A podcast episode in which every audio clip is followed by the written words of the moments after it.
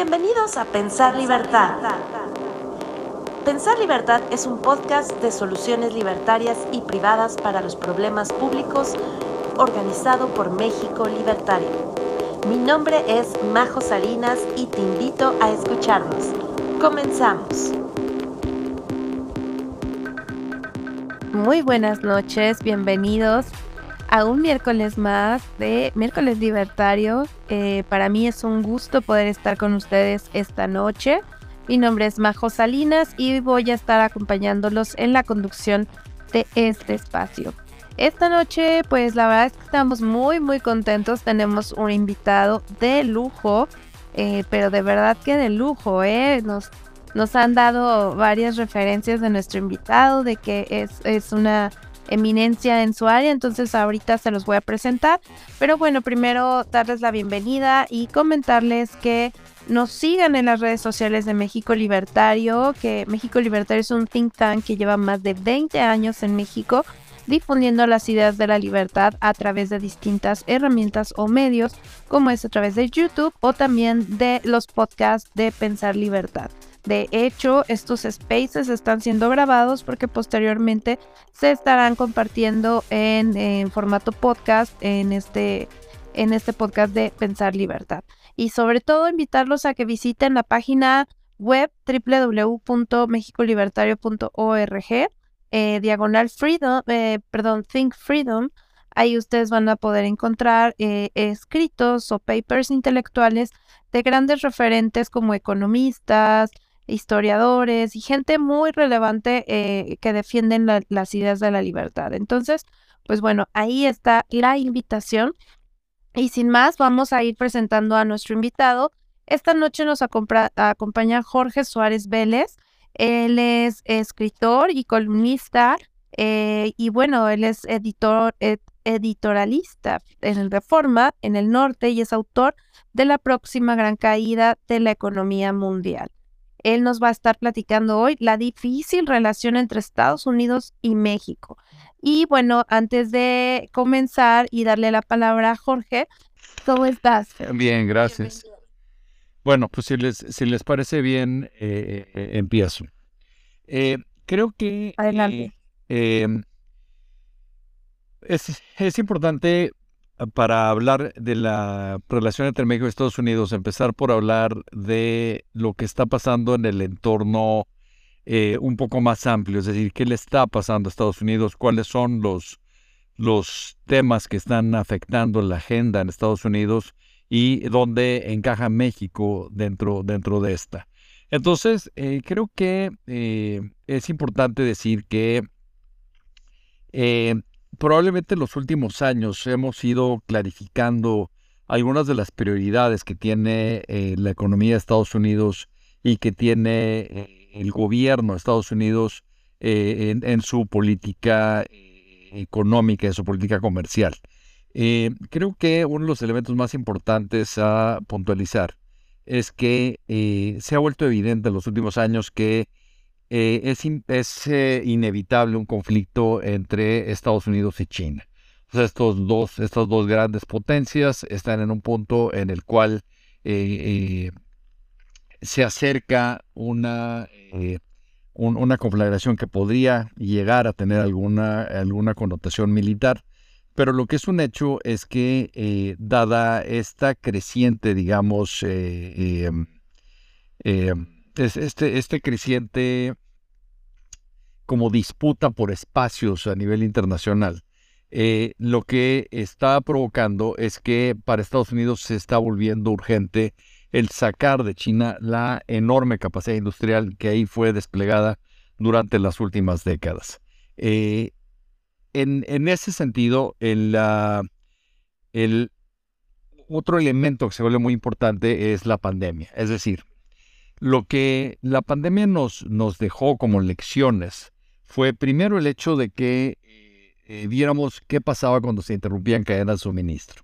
Y al interrumpirse cadenas de suministro, eh, lo que eh, vimos es que es importante generar, crear redundancias. Es decir, durante mucho tiempo se veía la posibilidad de una redundancia en las cadenas de suministro, se veía como una un, mal que podía eh, reducir la rentabilidad de las cadenas productivas y por ello se consideraba que era innecesario. Nadie había considerado una posibilidad de que por factores externos estas cadenas de suministro de repente resultaran interrumpidas. Sabemos que fueron interrumpidas durante la pandemia eh, por cierres de eh, fábricas que llevaron a que se dejaran de producir ciertos insumos o en el caso extremo lo que vimos es que China eh, meses después de que ya en Estados Unidos se había eh, reiniciado, digamos, los procesos productivos, en China se tuvieron que volver a cerrar las fábricas debido al miedo a contagios de COVID, siendo un país que había vacunado poco y donde, dado que había habido eh, un, un, cierre previo, había muy poca gente que hubiera tenido COVID, es decir, no habían desarrollado inmunidad de rebaño. Entonces, eh, cuando eh, ya mucho más tarde tuvieron que eh, detener nuevamente sus cadenas productivas, esto puntualiza, digamos, la necesidad para países como Estados Unidos de tener más de una posibilidad de oferta de insumos dentro de las cadenas productivas que tienen.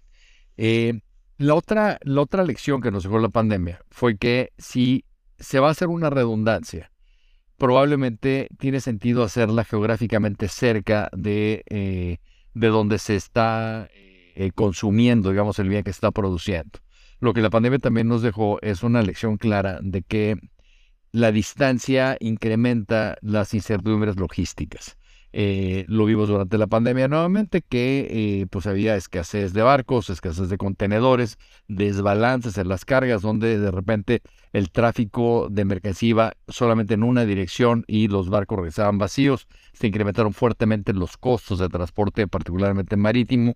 Y eh, entonces, cuando juntamos las dos cosas, pues lo que sabemos es que Estados Unidos tiene que sacar capacidad de China, sabemos que tiene necesidad de generar redundancia y sabemos que es deseable que esa redundancia se eh, produzca eh, geográficamente cerca. A esto agreguémosle un par de eventos que han pasado que tienen que ver con legislación que recientemente ha sido aprobada en Estados Unidos. Una de ellas es esta ley a la que se llama el Inflation Protection Act, que es un, un nombre bastante extraño, digamos, para una ley que en el fondo es una gran reconversión energética del país es una gran, eh, un gran eh, eh, empuje, digamos, de recursos para desarrollo de energías limpias. Y si vemos la magnitud, digamos, de lo que el gobierno de Estados Unidos va a gastar en este proceso de reconversión, se estima que podría ser por ahí de 1.1 millones de millones de dólares en la próxima década.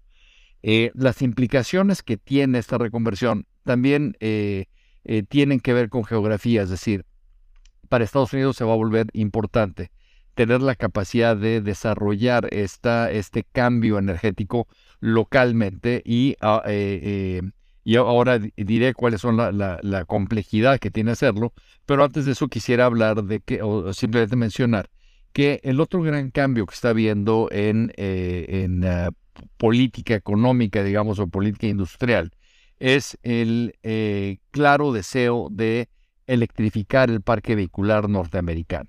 Para esto, eh, pues también habrá eh, subsidios importantes de más corto plazo que podrían rondar por ahí de los 50 mil millones de dólares.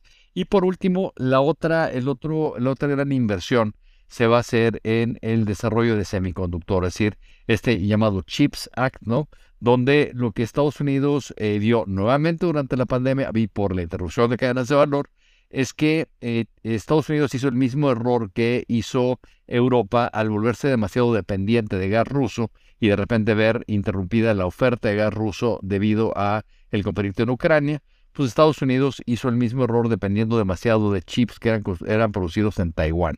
Y eh, entonces ahora el deseo es de eh, empezar a producir esos chips en Estados Unidos, pero no necesariamente hacer los mismos chips que se importaban de Taiwán, sino el deseo es el de eh, desarrollar una nueva generación de chips. Hay inversiones importantes que se están dando en eh, cambio de materiales para producir estos chips, para hacerlos mucho más poderosos. Hay una empresa por ahí que se llama Kepler que está eh, haciendo fuertes inversiones en el desarrollo de esta tecnología. Y todo esto son cosas que están ocurriendo dentro de Estados Unidos y o podríamos tener un espectro un poco más amplio dentro de Norteamérica. Si esto lo complementamos con otra crisis que ocurre en Estados Unidos alrededor de la pandemia, que es la crisis laboral, eh, lo que estamos viendo es que en este momento en el mercado laboral de Estados Unidos hay más o menos 10 y medio millones de solicitudes de empleados, o sea, por, por empleados, entidades, restaurantes, servicios que están buscando quien trabaje en estos, o sea, si los sumamos son alrededor de 10 y medio millones, pero hay solamente entre 5 y medio y 6 millones de estadounidenses buscando trabajo. Es decir, hay, un, hay una brecha importante entre la oferta y la demanda por trabajadores. Eso está íntimamente ligado con la, eh, el problema de inflación que hemos visto en Estados Unidos. Lo que sabemos eh, en términos económicos es que el transmisor más eficiente que hay de inflación son precisamente los sueldos y los salarios. En momentos donde hay tanta escasez de trabajadores, si yo necesito un trabajador para un restaurante y nadie está viniendo a pedir este trabajo, mi única alternativa es irme a piratear a alguien del restaurante junto, le voy a tener que pagar más de lo que gana ahí, pero una vez que yo le pague más, yo también voy a tener que subir el precio de mis servicios pues, para poder eh, cubrir el costo creciente de esos empleados. ¿Por qué es todo eso? Eh, eh, ¿Qué tiene todo esto que ver con México? Pues tiene todo que ver con México. Todo lo que acabo de mencionar hasta aquí, a lo que apunta, es a una enorme necesidad de trabajadores en Estados Unidos y de eh, complementariedad en las cadenas productivas, donde eh, México puede eh, jugar un papel muy importante. Hemos oído una y otra vez estos temas que tienen que ver con reshoring, también se habla de nearshoring o de friendshoring, y básicamente cuando se habla de estos términos, de lo que está hablando exactamente de lo que empecé diciendo, es decir, esta necesidad de Estados Unidos de traer capacidad productiva de regreso a Norteamérica, y para hacerlo eh, se vuelve muy complicado lograrlo si no están teniendo ellos capacidad para eh, generar suficiente mano de obra, suficientes trabajadores internamente. Y por eso, de repente, estamos viendo que México está volviéndose estratégicamente más importante.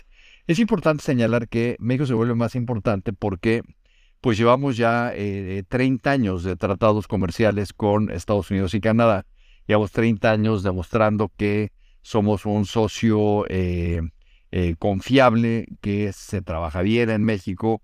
Hay algunos sectores como el, automotriz donde hemos tenido enormes éxitos y hemos demostrado que somos eh, una, una parte muy importante de esa cadena productiva. Y la, la, gran pregunta que está en Estados Unidos es si puede o no depender de mano de obra mexicana para integrarla más a cadenas de, de suministro eh, regionales.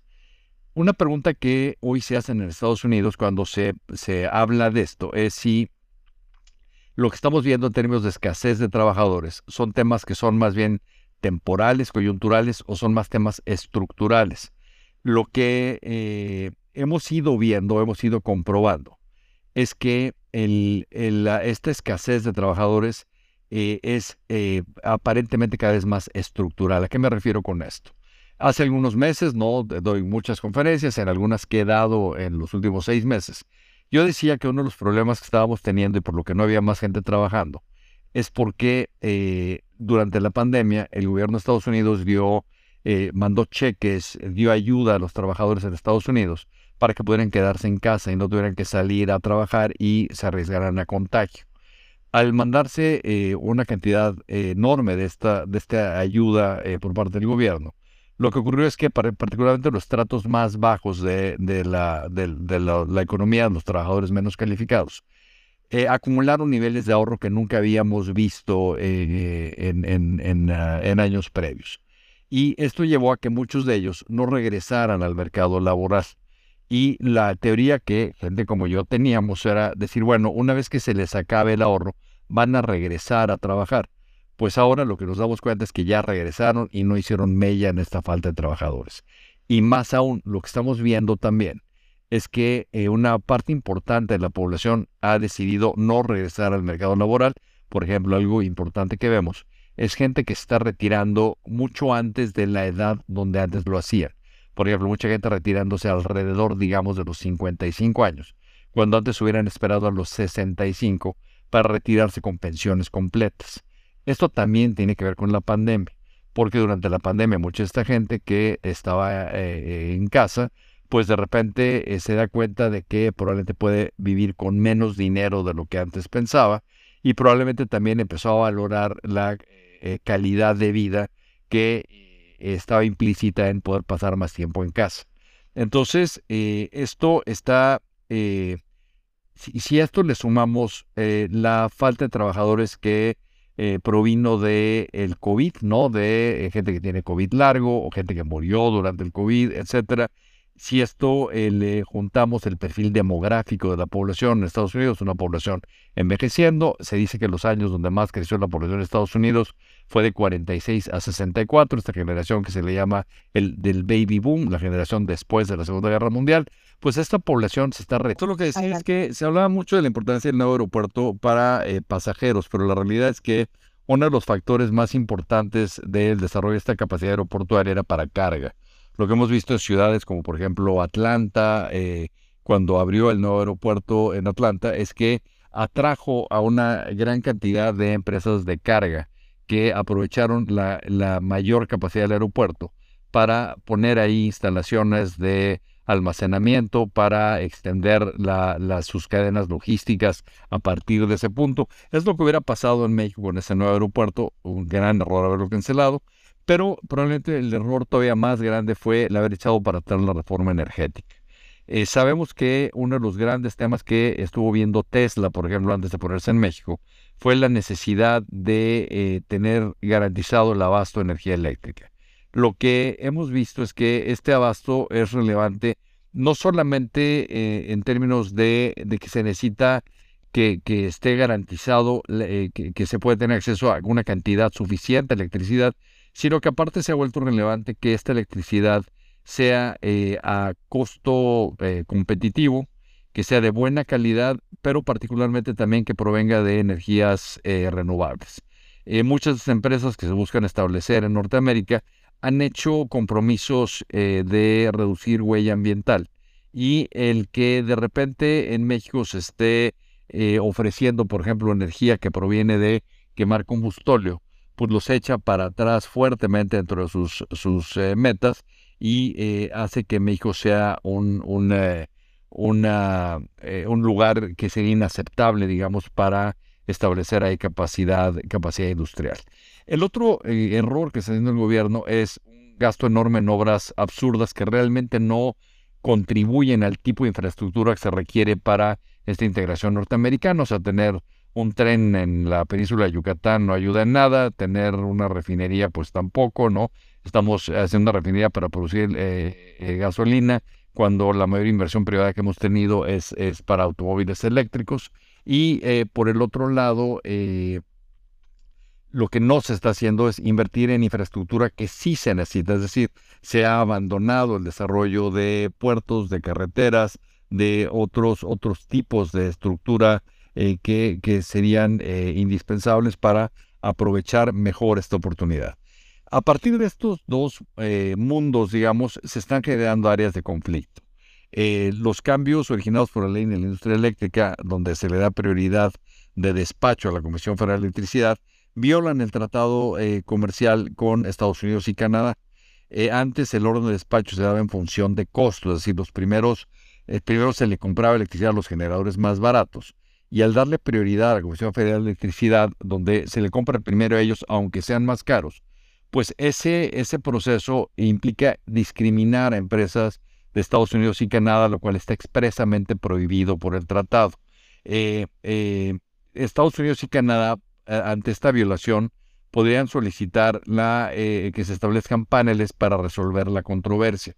Esto ya pasó recientemente. De hecho, México y Canadá solicitaron, establecer un panel quejándose de que Estados Unidos había eh, em, eh, establecido una iniciativa en la cual se subsidiaba la producción de automóviles eléctricos solamente si eran producidos en Estados Unidos. Eh, Estados Unidos, perdón, Canadá y México se, inconformaron. Lo que dijeron es que el acuerdo debería ser esto extensivo a toda Norteamérica y en efecto, los paneles fallaron a favor de ambos países, se impusieron, eh, eh, eh, o sea, se forzó a Estados Unidos a aceptar que fuera toda Norteamérica y se podrían imponer ciertos aranceles para compensar por esta, por esta medida. Esto eh, sería el mismo caso con México.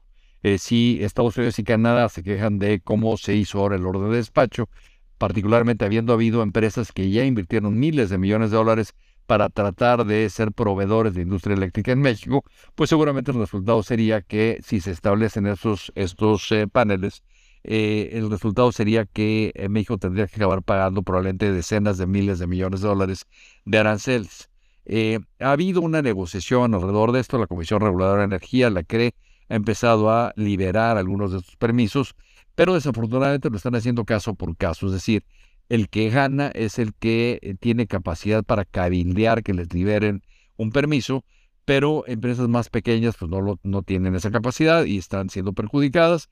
Y lo que las empresas quieren para poderse establecer en México, por ejemplo, para desarrollar capacidad para estar eh, eh, ofreciendo energía eléctrica, pues es que haya certidumbre regulatoria. Y esto es algo que en México no, no, no estamos teniendo en esta, durante este gobierno. Hay otro tema que es también muy, muy importante políticamente y que donde ambos países están involucrados, que es el migratorio. Como ocurrió en el gobierno de Trump, lo que cada vez queda más claro es que para el presidente Biden, algo que es urgente o que es quizá lo, lo que a corto plazo más le importa, es que México le ayude a detener el flujo migratorio que está proviniendo de Centroamérica, Venezuela, Cuba y de un montón de países. Eh, lo que Estados Unidos ha logrado es que México acepte que eh, quienes están haciendo trámites pidiendo, eh, solicitando refugio, lo hagan desde México, no, no adentro de Estados Unidos. Y esto particularmente se vuelve importante por el tema electoral. Cada 12 años coinciden las elecciones de Estados Unidos y México. 2024 será un año donde coinciden. Eso va a complicar muchas cosas para López Obrador tiene una carta muy fuerte bajo la manga, que es el poderle decir a Biden que eh, si, si, México no coopera en este proceso para detener eh, migración, México podría acabar eh, contribuyendo a que se genere una crisis migratoria justo alrededor de las elecciones, digamos, una crisis migratoria del perfil de los marilitos cubanos que llegaron a Florida. Sería muy inoportuno que algo así ocurriera. Y ciertamente lo que está haciendo Biden hoy es lo mismo que hizo Trump, es decir, hacerse la vista gorda en cuanto a un montón de violaciones que ocurren en México alrededor de este eh, de temas electorales, de temas de muchos otros tipos, a cambio de que México se comprometa que va a estar conteniendo este problema migratorio. Algo que hay que subrayar aquí es que este problema migratorio se vuelve cada vez más difícil para México de contener, porque a diferencia de lo que pasaba en los años de Trump, donde el grueso de la migración era centroamericana. En este momento, dada la, eh, la falta de crecimiento en México, dado el empobrecimiento que hemos visto en México, donde hay probablemente en este sexenio alrededor de 4 millones de nuevos pobres, pues lo que estamos viendo es un fuerte crecimiento también de la inmigración mexicana. Es decir, López Obrador puede hacer cosas en el suchate para detener la migración centroamericana, pero no le va a ser tan fácil detener la migración mexicana. Y alrededor del 40% de las detenciones en la frontera son de migrantes que vienen de México. Ahora, solo por no dejar de tocar el tema electoral, lo que sí estamos viendo en el tema electoral es que eh, yo llevo 30 años viviendo en Estados Unidos, viviendo en Nueva York. Nunca en estos 30 años había visto un tema donde los medios estadounidenses, y particularmente los medios más dominantes y más prestigiosos, y no solo estadounidenses, sino incluso los europeos, eh, eh, tomen un tema con tanta, con tanta fuerza y particularmente involucrando a los periodistas y editorialistas más prestigiosos. Hemos visto en las últimas semanas que el tema el INE y del ataque a la democracia en México ha sido tomado por gente muy relevante, David Fromm, por ejemplo, que es eh, uno de los eh, directores editoriales de una revista que se llama The Atlantic, que es muy, muy influyente, Ann Applebaum, que es también muy respetada y que también escribe ahí. Ambos han escrito contra, digamos, lo que está pasando en el ataque en línea. Farid Zakaria, eh, que tiene un programa importante en CNN, pero que también es editorialista del Washington Post, acaba de sacar una columna durísima donde dice básicamente que el López Obrador es el Trump de México. eh, la, última eh, concentración frente a la Suprema Corte en el Zócalo en México. la foto sale en la primera plana del Wall Street Journal con, con a ocho columnas, digamos. el editorial del fin de semana, de, esa, de ese fin de semana del Financial Times, habló también sobre, sobre ese tema. Y esto sí es algo que la verdad yo nunca había visto. O sea, nunca había visto tanta atención de medios relevantes, de televisoras, de revistas, de periódicos, y esto es algo que está eh, eh, pegándole muy fuerte a la imagen internacional del observador, como no había ocurrido en el resto del sexenio. La es que no lo pelaban mucho, la verdad es que había mucho más atención hacia Modi y hacia Bolsonaro y hacia eh, Víctor Orbán en Hungría y hacia otros, digamos, populistas eh, eh, que, han estado guardados en otros países, pero López Obrador se había salvado de, la, de que lo etiquetaran así. Y ahora pues, lo que estamos viendo es que lo están etiquetando, lo están etiquetando rápido, lo están etiquetando fuerte, y eso tiene impacto sobre, la, sobre lo, que, lo, que estamos viendo eh, en términos de, relación México-Estados Unidos y de imagen de, de, de México en Estados Unidos. Hoy platicaba con un, inversionista importante que desarrolla parques industriales en México y me decía que sin lugar a duda los eh, eh, posibles eh, inversionistas en estos parques industriales y algunas empresas que están considerando establecerse en México, de repente se manifiestan preocupados por lo que está ocurriendo, digamos, con la democracia en nuestro país. Creo que si tuviéramos que eh, resumir, digamos, la, complejidad de la, de la, relación entre México y Estados Unidos para dejarlo abierto a preguntas. Eh, lo que yo diría es que eh, está, por un lado, lo que estamos viendo es una oportunidad de integración productiva industrial entre México y Estados Unidos como nunca la habíamos visto probablemente desde que arrancó el tratado, obviamente como dije, o sea, esta es, pro, es posible debido al éxito que ha tenido eh, la producción de México en los últimos 30 años, ¿no? Pero por el otro lado, eh, estamos viendo eh, que la política está interfiriendo, digamos, en el posible desarrollo de, de esta oportunidad. El otro día hablaba con una persona que maneja un fondo importante aquí en Estados Unidos y ella me decía que se reunió con Gina Raimondo, que es la secretaria de Comercio de Estados Unidos, y que Gina Raimondo habló extensamente de por qué Estados Unidos necesita hacer todo este proceso de reshoring con el que empecé. Y me decía esta, esta, esta mujer, me decía que eh, cuando terminó Raimondo, estaba ella muy sorprendida que nunca mencionara a México. Entonces ella le preguntó por qué había, no, no, no lo había mencionado. Y lo que contestó Raimondo es que eh, México no estaba teniendo ni siquiera interlocutores eh, estables para poder discutir esta, esta oportunidad. Y lo que él dijo es, nosotros vamos a hacer el reshoring con o sin México. O sea, el reshoring va a ocurrir con México participando él, o en él o va a ocurrir alrededor de México, pero es algo que no podemos postergar y que vamos a tener que hacer que ocurra. Entonces yo creo que una de las grandes preguntas a hacernos es si México va a aprovechar la oportunidad o la va a ver desde fuera.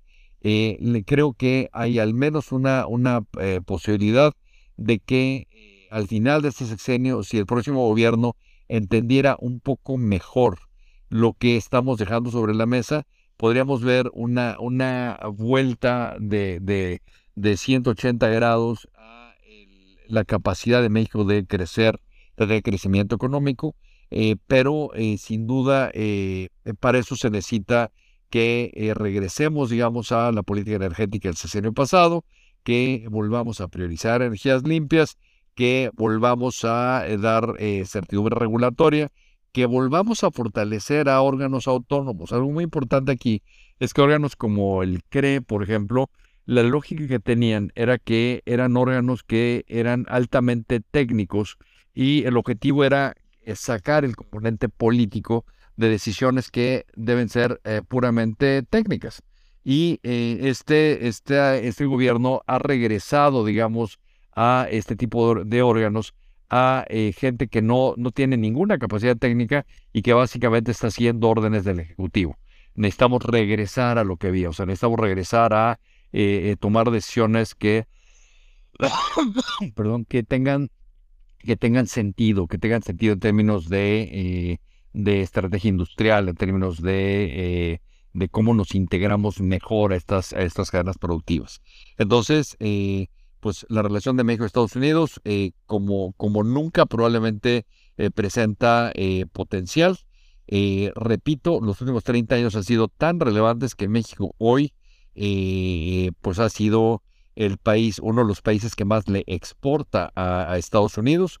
Eh, a, veces estamos arriba de China y de Canadá, depende en qué momento lo medimos. Ciertamente nos hemos vuelto un proveedor importante, pero habiendo dicho eso, algo que no podemos olvidar es que el comercio internacional es relativamente pequeño eh, en términos de la estructura económica que tiene Estados Unidos. Es decir, eh, si vemos la participación del comercio exterior dentro del PIB estadounidense, este debe andar por ahí del 14% del PIB más o menos.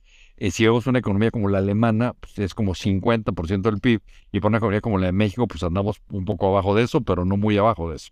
Entonces, para nosotros es muy importante el tema comercial, para Estados Unidos lo es menos. Es un país que tiene un mercado tan importante interno que no necesariamente eh, depende de eh, su, crecimiento de, este, de esta componente de comercio internacional. Entonces, eh, para México es muy importante, para Estados Unidos lo es menos, aunque por lo que dije al principio, coyunturalmente se ha vuelto importantísimo el sí poder desarrollar capacidad industrial local y para eso, pues, el tener acceso a mano de obra mexicana eh, puede ser de extraordinaria utilidad.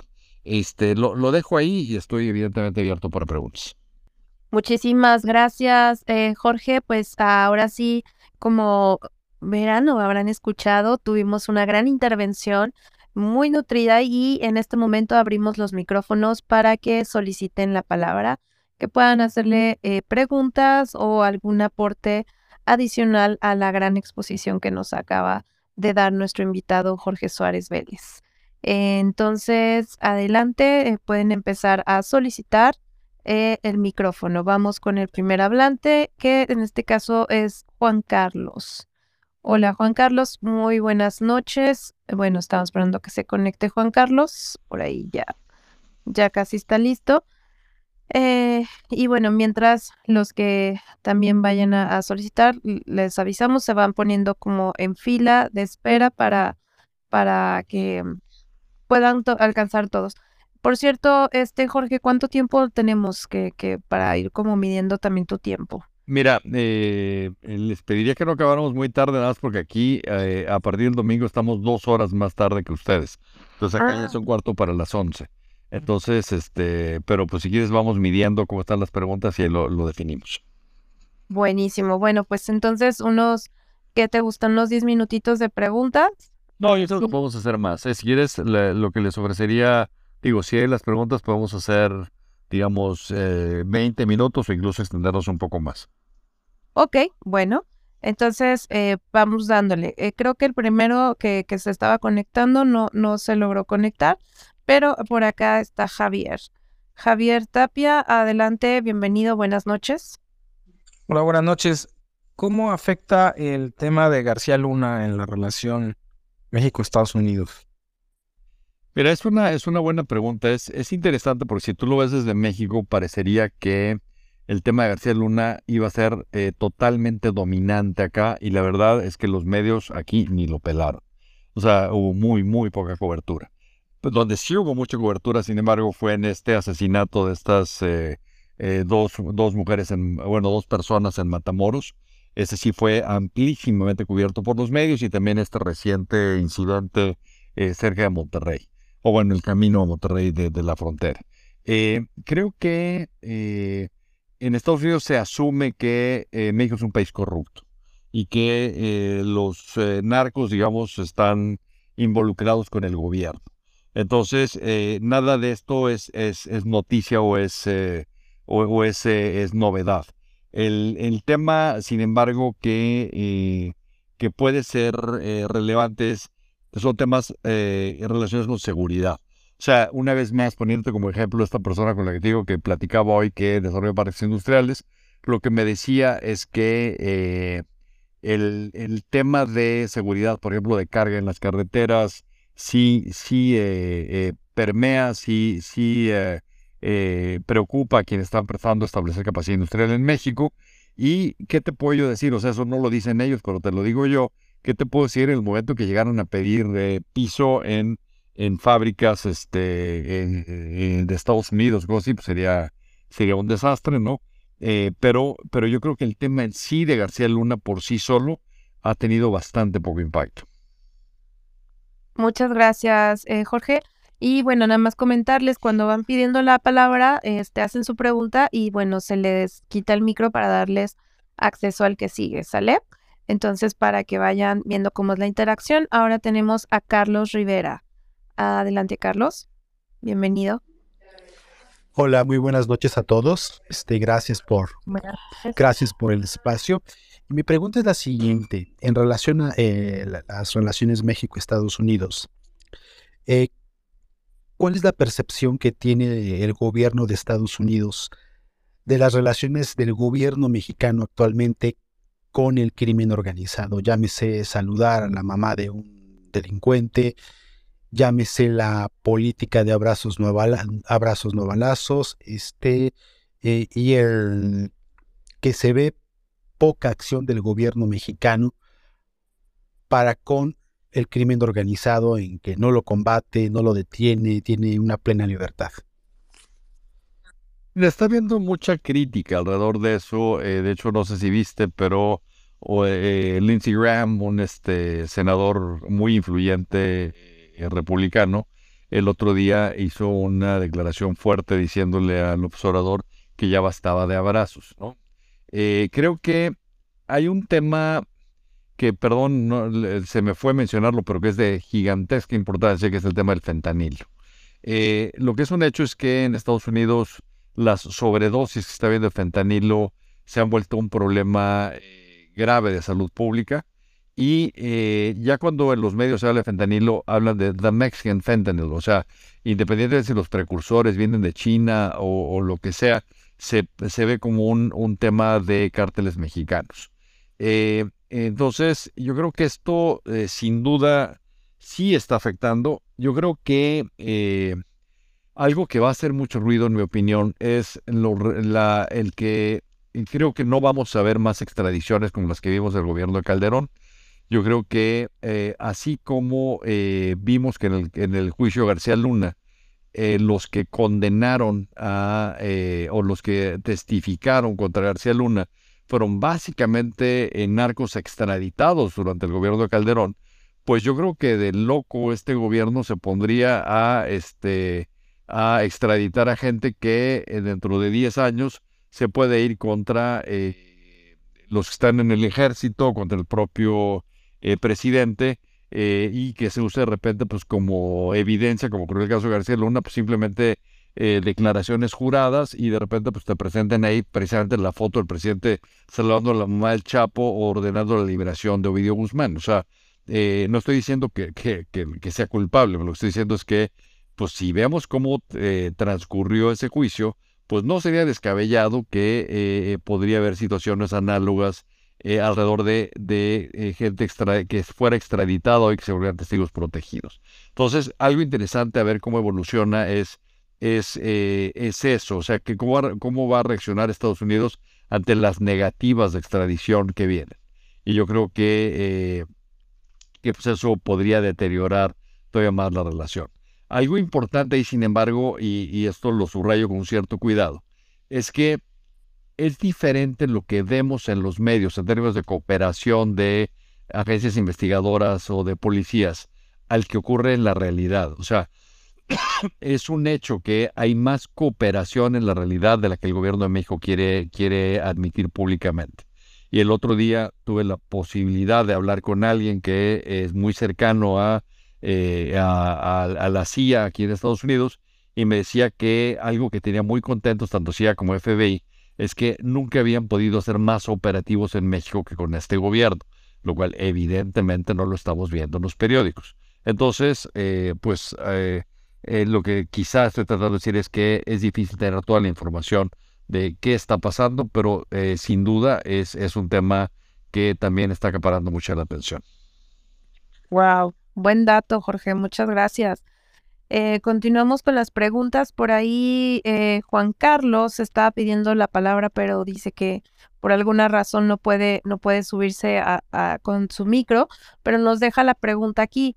Dice, ¿qué horizonte vislumbra en sanciones de panel por violaciones en energía y el maíz ya en puerta a consulta? Yo creo que se refiere al tema de esta... Ah, del transgénico. Mira, lo, que yo te diría ahí es, es, es, es, muy relevante en términos de plazo y es muy relevante por la siguiente razón. Yo creo que para López Obrador el tema de los paneles es uno de los, paneles, es uno de los temas que menos le preocupa.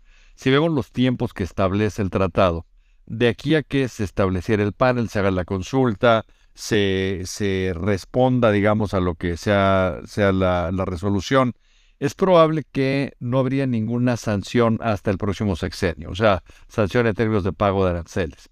Entonces, eh, yo creo que aunque se establecieran los paneles, yo creo que ahí sería relativamente fácil políticamente para el presidente de México enrollarse la bandera y verlo como algo que es eh, eh, intervención extranjera, etcétera, sabiendo que a él no le va a costar. Ahora, algo que me dice, y eso lo que sí voy a decir, es absolutamente a nivel de chisme, pero eh, es un chisme de, un, de una buena fuente. Lo que me dicen que Estados Unidos ha puesto sobre la mesa ante la frustración porque México no ha negociado el tema energético, o sea, están, como dije, están liberando permisos, o sea, sí los están liberando, pero no están haciendo cambios en lo absoluto en lo regulatorio. Es que eh, lo que Estados Unidos este, con lo que está amagando es con la posibilidad de tener remesas.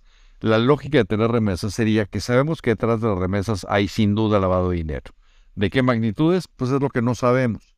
Lo que el Tesoro de Estados Unidos podría decir es detengamos eh, las remesas por unos 3, 4 meses, en lo que podemos hacer una investigación del origen de los recursos que están siendo enviados. Lo que sabemos es que el tamaño promedio de los envíos no corresponde con el nivel de vida de quienes lo están recibiendo.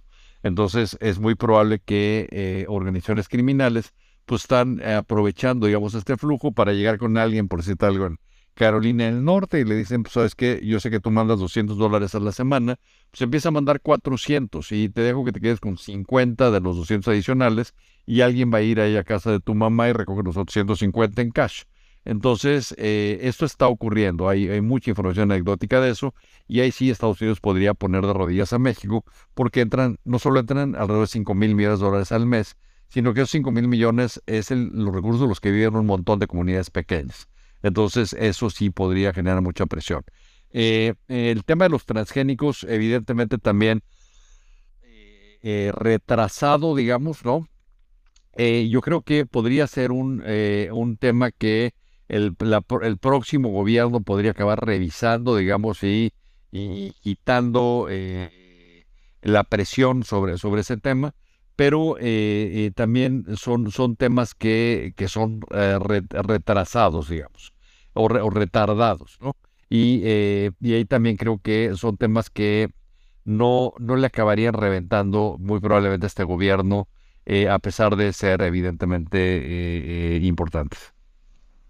Interesante. Y bueno, por acá también nos preguntan acerca del tema migratorio de, eh, hablabas al inicio de la crisis que hay en Estados Unidos por el tema de trabajadores, de que faltan eh, gente que quiera trabajar y no mejoraría eso el que mm, quitaran tantas restricciones que cada vez se ponen más duro con el tema migratorio hacia Estados Unidos, o sea, porque sabemos que hay muchísima gente todavía quiere seguir em, emigrando a Estados Unidos, ¿no? Pero pues eh, al contrario de de, abrir más las fronteras, eh, se ponen más estrictos, con más restricciones. Mira, a mí no me cabe, a ver, yo creo que hay que separar esto en dos. De aquí a la elección de 2024, el tema migratorio, a nadie le conviene resolverlo porque los republicanos lo ven como el talón de Aquiles de los demócratas, en la medida en que ellos puedan seguir eh, señalando a los demócratas como eh, un partido que es malo para temas de seguridad, que está haciendo que la eh, frontera sea insegura y sea demasiado permeable. Este, o sea, mientras más crezca la crisis migratoria, es mejor electoralmente para los republicanos, porque lo que difícilmente van a cooperar con cualquier tipo de arreglo eh, migratorio de aquí a 2024. Después de 2024 es otro tema, porque la crisis migratoria eh, está afectando también a Estados republicanos, que no están teniendo suficiente personal para eh, trabajo agrícola. Entonces, eh, yo creo que es probable que para el siguiente gobierno, particularmente si fuera un demócrata el que esté el gobierno, creo que hay un fuerte incentivo para que ese sea el, la, la política prioritaria a la que le van a tener que poner atención, porque la crisis se ha vuelto demasiado grande, demasiado difícil de manejar, demasiado peligrosa en un cierto sentido, porque dice dos y medio millones de detenciones en la frontera el año pasado. Y la implicación de eso es que es fácil colar por la frontera eh, criminales, es fácil colar un montón de, de, de, situaciones que son de peligro para Estados Unidos. Además de lo que estábamos diciendo, o sea, estructuralmente el mercado eh, eh, laboral de Estados Unidos se beneficiaría de mucha más migración legal. Ahora, ¿cuál puede ser la resolución? Yo algo de lo que he escrito más de una vez y sigo pensando que es la solución, yo creo que la solución podría estar en cobrar por la migración. Es decir, eh, a un migrante que esté eh, solicitando eh, migrar, sabiendo que está metiéndose en la cola, digamos, porque hay gente que probablemente lleva años buscando migrar legalmente, pues cobrarles, digamos, 50 mil dólares por entrar. Esto que puede parecer una cantidad fuerte, recordemos que hoy los coyotes cobran por ahí de 10 mil y no te da ninguna garantía de que vas a poder hacerlo con éxito y sigues estando en el país en forma eh, indocumentada. Entonces, si con 50 mil pudiera estar documentado, la ventaja que eso te daría es que si multiplicamos 50 mil por 2,5 medio eh, millones de detenciones del año pasado, pues son 125 mil millones de dólares. Eso te da recursos, por ejemplo, para fortalecer el sistema educativo, para fortalecer el sistema de salud, para atender a los migrantes. Eh, permite que entonces al haber más migración formal, los que están migrando eh, con, otro, con otra finalidad, pues de repente no se pueden esconder entre estas hordas de migrantes que hoy estamos, estamos viendo. Podrías eh, darle a este migrante facilidades de crédito para que pagara esos 50 mil dólares, como ocurre hoy con, con los créditos para estudios o cosas así, donde pues, hay, esquemas bastante eficientes para hacerlo. Pero también eso permitiría que los migrantes puedan entrar y salir, lo cual hoy hace que hace difícil que eh, los migrantes que están aquí e indocumentados salgan, pues es que no tienen la certeza de que pueden volver a entrar. Entonces, si lo hicieras legalmente, si ellos van a estar pagando impuestos, pagan hoy impuestos, eso de que no pagan impuestos es un mito. Pagan y pagan probablemente de más, porque como pagan sin presentar una declaración fiscal, pues no pueden hacer las deducciones que alguien en su estrato de ingresos normalmente haría. Pero, pero bueno, o sea, ya lo, lo harían formalmente, ¿no? Entonces yo creo que va por ahí. O sea, eh, eh, eso te daría recursos para evitar mucha de la crítica que hace la migración, que, que estresa, digamos, ¿no? A, como decías, a escuelas, hospitales, etcétera, y acaba dejando un poco más huérfano un argumento que es más bien racista, ¿no? De que, bueno, no quieres que haya migración porque no, no te gusta el perfil de los migrantes. Pero yo creo que por ahí va a tener que ir la solución eh, y, yo creo que se, se va a volver algo prioritario para el próximo gobierno. Bueno, vamos a continuar por acá. Vamos a darle la palabra a Jess. Claro que sí, buenas noches a todos. Muy interesante ahora sí que todo lo que nos está enseñando el maestro Suárez. Y yo tengo una pregunta para eh, el siguiente presidente que nos llega a gobernar en el siguiente sexenio en México. ¿Cuáles serían los tres puntos más importantes en política exterior que debería de implementar ASAP tanto hacia el TEMEC como hacia el resto de los tratados con Europa, Asia y demás. Muchas gracias. Yo creo que, yo creo que la parte más importante es lo que decía hace rato, o sea, el tratar de regresar el, perfil técnico a los órganos autónomos. Eh, eso funcionó muy bien eh, durante eh, la, la, administración pasada. Creo que incluso lo que habría que hacer es darles más dientes a estos órganos autónomos para que tengan más peso en, en las decisiones, e incluso entidades como COFESE, por decirte algo, ¿no? que evita eh, monopolios, etcétera, pues son temas que al incrementar la competencia acaban teniendo un fuerte eh, beneficio sobre consumidores, etcétera. O sea, yo creo que son, son deseables. Ese sería el primero, probablemente que es muy importante. Yo creo que el segundo eh, debería ser el hacer un proyecto agresivo de infraestructura. O sea, Estados Unidos está haciendo un proyecto de infraestructura que es el que decía el Inflation Reduction Act, que eh, pues es de más de un millón de millones de dólares, es decir, es más del PIB de, un año de México, ¿no?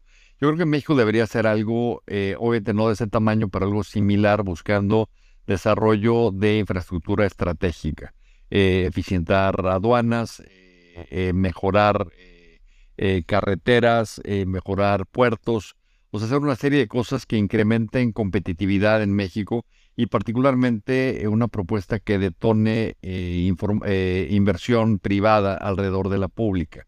esto es, de enorme importancia, ¿no? O sea, es una buena forma de, medir si una obra pública tiene sentido o no, es ver qué tanta inversión complementaria privada llega. O sea, por ejemplo, no estamos viendo inversión complementaria alrededor de de, Dos Bocas o alrededor de eh, el aeropuerto de Santa Lucía, pues porque son, son malas obras, o son obras que están mal planeadas, están donde no deberían de estar, no cumplen con, los objetivos que se tienen. Y probablemente el, tercer tema, que está un poco relacionado con el primero, pero no, no totalmente, es la certidumbre regulatoria. O sea, yo creo que eh, México tiene que eh, poner sobre la mesa reglas claras, y particularmente eh, probablemente desarrollar la actividad de, de, tribunales especializados en temas comerciales y económicos. O sea, al, tú hacer esto, le das una instancia más, digamos, a entidades internacionales para saber que eh, se va a jugar con reglas claras, que no las vas a cambiar de la noche a la mañana. Y, yo creo que esto eh, desembocaría en muchísima más inversión. Y ya te doy una, pediste tres, pero te doy una cuarta. Yo creo que la cuarta sería también eh, desarrollar mejor eh, eh, entrenamiento en México, desarrollar mejor desarrollo de competencias, competencias de las que se requieren para estos procesos industriales, es decir, tener mejores electricistas, mejores programadores, mejor un montón de cosas y hacerlo a partir de programas que te provean con, con licencias oficiales donde sepas que cuando contratas a alguien que eh, tiene esta licencia, es alguien que realmente entiende lo que está haciendo, ¿no? Y que eh, va a ser un buen eh, proveedor de ese servicio. O sea, yo creo que por ahí yo creo que, que, debería ir ese, ese aspecto. Buenísimo, muchas gracias. y bueno, por ahí también Pedro Menéndez está pidiendo la palabra, pero parece que, que no se... algo está fallando hoy con, con el Twitter. Eh, pero bueno, nos lo mandó por escrito. Eh, dice, primer consulta del TRIMEC del maíz, energía y los que faltan. Bueno, eso ya, ya contestaste, lo del tema del maíz transgénico. El tema de inseguridad y petición de declarar organizaciones eh, mm, del narcotráfico como terroristas. ¿Qué, ¿Cuál es tu opinión al respecto? Y la tres, desconfianza en la seguridad de inversiones cuando una campaña y consulta pueden cambiar o cancelar como el, lo que sucedió con el aeropuerto, lo que pasó con la cervecería y lo que incluso se intentó con Tesla. Mira, eh, empiezo por esta última. Es exactamente a lo que me refería hace un momento en términos de certidumbre regulatoria y fortalecer a los autónomos, ¿no? O sea, pensar que una consulta eh, eh, casi a mano alzada es lo que debe de decidir qué haces con una inversión de cientos de millones de dólares, pues eh, solamente merece un calificativo que es de una estupidez, no hay una irresponsabilidad total. O sea, eh, cuando se hace este tipo, se toma este tipo de medida, estamos matando la inversión. Algo muy importante a subrayar aquí es que la inversión ocurre, o sea, es decir, si tú te vas al país africano más, este, más subdesarrollado, recibe inversión.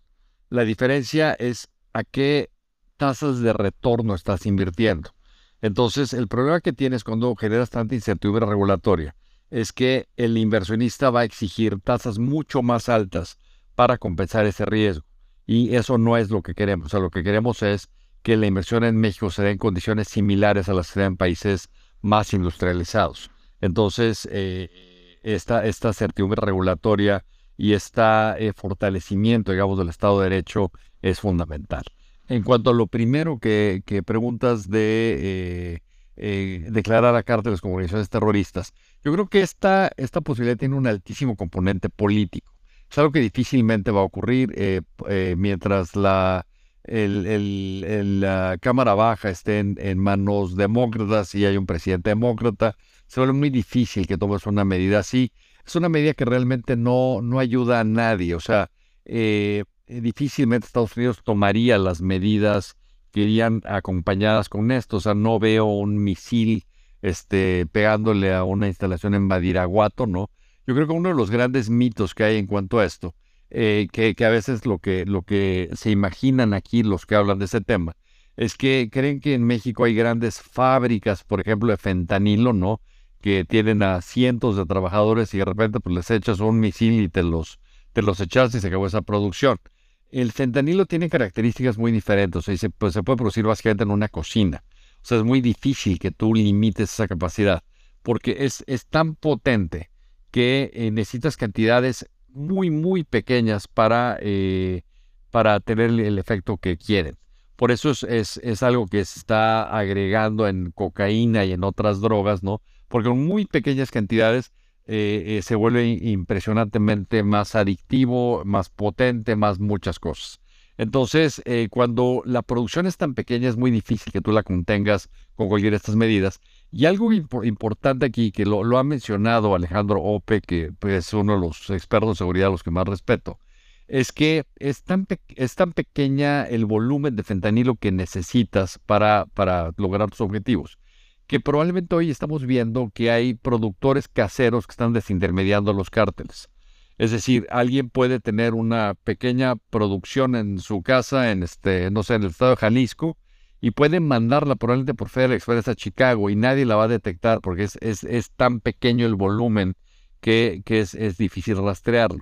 Entonces, eh, yo creo que la, forma de contener, digamos, este tráfico eh, eh, tiene consideraciones muy diferentes a, las que se lograrían con este, este etiquetado ¿no? de, organizaciones terroristas. Muchas gracias, Jorge. Y bueno, vamos pasando a una siguiente pregunta que nos mandaron por acá. Pero antes, para darle chance a Jorge que tome agua, Este, vamos a. Perfecto, adelante. Perfecto. Bueno, eh, por acá nos mandan la pregunta que, que cómo ve Estados Unidos la relación que tiene López Obrador con las dictaduras de Cuba, Venezuela y Nicaragua. Mira, si quienes tenemos cierta edad recordamos que esto es algo que siempre hicieron los gobiernos peristas. Eh, los, los viejitos, digamos, los previos a, Miguel de la Madrid, o incluso de Miguel de la Madrid, que creo que, si mal no recuerdo, le dio una condecoración a, este, a, Fidel Castro. Pero bueno, eh, México siempre ha usado eh, la relación, por ejemplo, con Cuba como un poco como amenaza, un poco como una forma para este, irritar a Estados Unidos. pero en el fondo son temas que, que son absolutamente irrelevantes. Es decir, eh, es, es, es, muy chistoso no oír a López Obrador cuando dice que va a hacer un acuerdo con este eh, Venezuela y Argentina y este Bolivia, o no me acuerdo quién era el otro, ¿no? Para temas inflacionarios. O sea, si vos el impacto que estas economías tienen en México, la que tienen, las que tienen entre ellos son, son, son minúsculos. Entonces, y si vemos, por ejemplo, la relevancia que tiene la relación con Estados Unidos en materia comercial y económica, pues es es, infinitamente más grande que el resto de Latinoamérica sumada. Entonces, eh, yo creo que eh, son temas que probablemente le restan credibilidad a López Obrador, lo hacen ver una vez más eh, como, como un populista un poco bananero, ¿no? Yo creo que es un poco un autogol hacerlo, ¿no? Creo que son temas que hace López Obrador más para consumo interno que externo, ¿no? sabiendo que es algo que le aplaude mucho su, su base, pero, pero creo que en el fondo es, realmente intrascendente. Ok, perfecto. Bueno, pues eh, parece ser que son eh, las últimas preguntas. Eh, ya ahorita no veo ningún nadie pidiendo el micrófono. Parece que, pues que fuiste muy puntual. pues muchísimas gracias y este bueno les mando muchas luz a todos. Síganme en Twitter, es arroba Jorge Suárez de Corta. Este, y bueno, eh, cualquier pregunta adicional que hubiera, pues me la pueden mandar por ahí. Buenísimo, pues ya saben, sigan por ahí a Jorge, como escucharon, es un gran experto y buenísima tu charla, ojalá podamos tenerte de nuevo por acá. Y bueno, antes de, cerrar el space, muchísimas gracias Jorge de antemano. Eh, también comentarles que el día de mañana tenemos webinario Innovación de, Regulación em, con el tema de los empleos que se perderán por chat GPT, esta inteligencia artificial, con Arturo Herrera, que es economista y divulgador. El jueves 16 de marzo va a ser online a través de la página de México Libertario en Facebook y en YouTube.